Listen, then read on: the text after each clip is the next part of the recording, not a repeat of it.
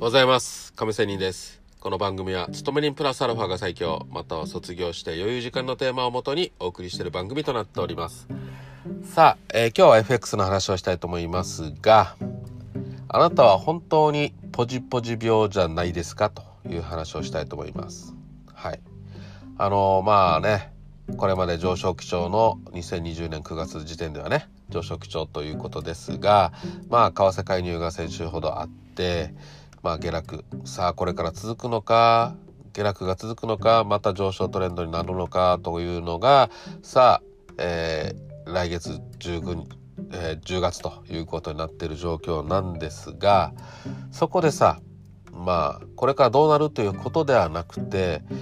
この本当にね、私、マイナス3000万の借金をして自己破産とかしましたけど、その中でもチャートを見続けてきたんですよ。そういう時にさ、本当に無駄なトレード、今、今こそトレードしたいのになって思うのが何度も何度もあって、あー、チャート思う通りに動いてるよ。今買いだよな、今売りだよなと。頭の中で仮想ポジションを取っているんですよ。で、本当にその通りになって、まあそういう仮想の時ってさ、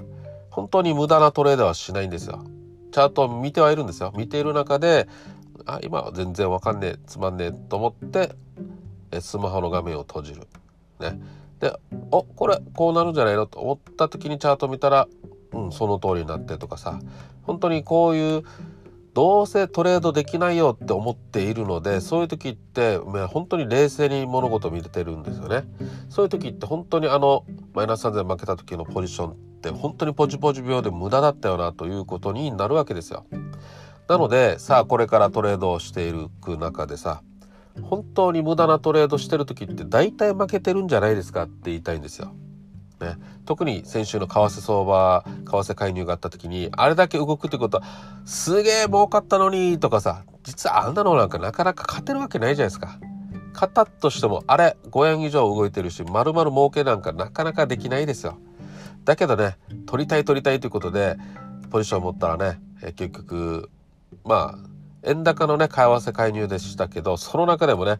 かなり上昇してとか、ね、そして下落してとかね、かなり上下の激しいボラがあったんですよ。そういう時に、よっしゃ、売りだってやっても、またその調整上昇にはまって損切りとかさ、そういうのがあった、あった人いっぱいいるかと思うので、そこでやっぱり振り返ってほしいんですよ。本当にポジポジ病じゃないのと。自分のスタイル、ルールのもとにトレードできてなかったんじゃないのと。そういうこと、ところこそが無駄なトレードなんだよということなんですよ。ね。本当にボラが高いけどどこに動くかわからないっていう時にやるべきじゃないんですよね、本当は。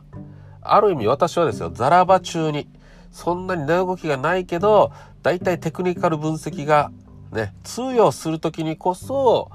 ポジションを取って、本当にね、自分の決めた10ピップスでもいいからさ、その10ピップス、10ピップスを稼いで、それを日々のね、コツコツトレードをしていく、ね、積み重ねていくということだと思います。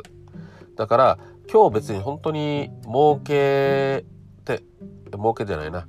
ポジション持たなくてもいいわけですよ。本当にその自分のスタイルじゃなければ。ね。